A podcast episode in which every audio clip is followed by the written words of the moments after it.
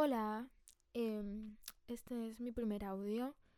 Me voy a introducir como anónima ahorita porque la verdad no sé ni, qué nombre ponerle a esto. Segundo, quiero aclarar que estoy usando frenillos, brackets, braces, no sé. Y voy a hablar un poco chueco.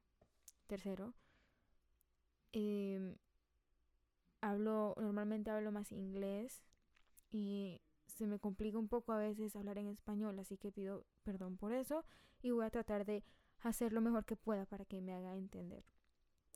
El día de hoy es enero 21 del 2021. Quiero desearles a todos un feliz día, bueno, noche y también quería hablarles de cosas que me pasan. Voy a empezar por ahí. Entonces, la primera historia que voy a contar es, es bien tonta. Todo lo que a mí me pasa es tonto, por lo general. Esto me pasó en Panamá. Yo tenía dos años sin ver a mi papá y él es un hombre que en su vida disfrutó mucho, tanto que tengo 12 hermanos. Entonces creo que él me confundió y ya van a ver por qué. Estábamos hablando de mi nacimiento y del embarazo de mi madre y él me contó que yo fui como difícil de tener, o sea que ni para nacer sir sirvo, no servía ni para eso. Entonces él me dijo que mi mamá fue a terapia y que la cosa, etcétera.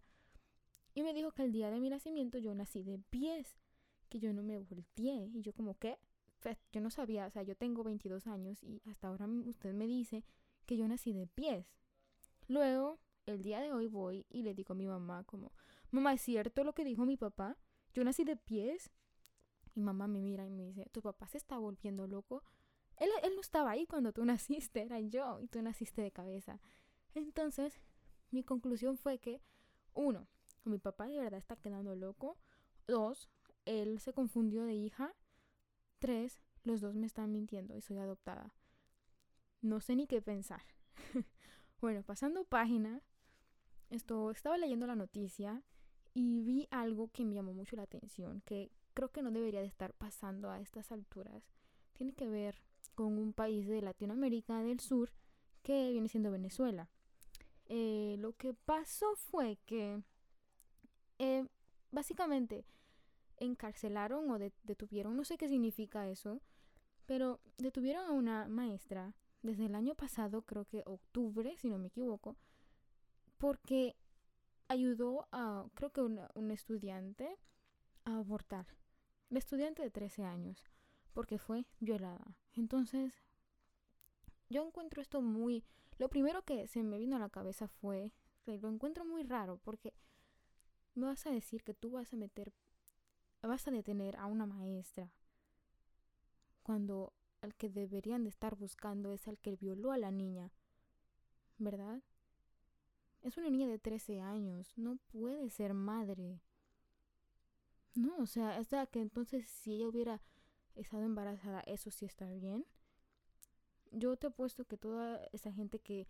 No, no, no sé quién hace estas leyes, pero ¿cómo van a hacer que una niña tenga un hijo? O sea, no, no, le van a robar su adolescencia, básicamente, con una maternidad y todo eso que es tan difícil.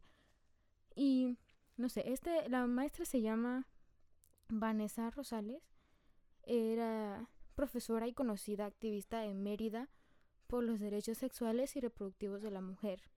Y ella aquí fue detenida el 12 de octubre del año pasado y desde el 11 de enero está en arresto domiciliario a la espera de juicio. O sea, ¿por qué la van a enjuiciar? No entiendo. la van a enjuiciar porque básicamente el país no tiene la opción de darle la ayuda que esa niña necesita. Solo la niña tiene que recurrir a alguien que tenga como más conocimiento de cosas que no están a su alcance. Y ni siquiera fue la niña, fue la madre de la niña. La culpa aquí no es de la maestra. En primera, la culpa es del violador. Segundo, no pueden obligar a una niña de 13 años a que sea madre y que lo, que lo den adopción. No, o sea, la niña corre peligro, es una niña, no está lista para, para dar a luz. Estos problemas no deberían de estar pasando. A estas alturas no entiendo cuál es el problema del aborto. Cada quien puede hacer con su vida lo que quiera, ¿saben? Nadie tiene derecho a, a decirte a ti qué hacer con tu cuerpo, meterse en tu vida. O sea, si alguien quiere abortar, déjalos en paz. Es como el matrimonio gay, todo eso.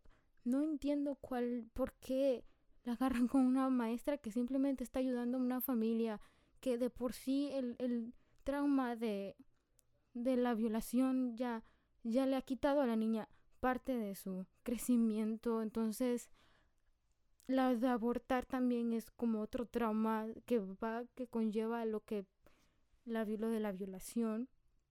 Y yo más trauma viendo que la persona que la ayudó está enjuiciándose y no sé, se me hace horrible este caso.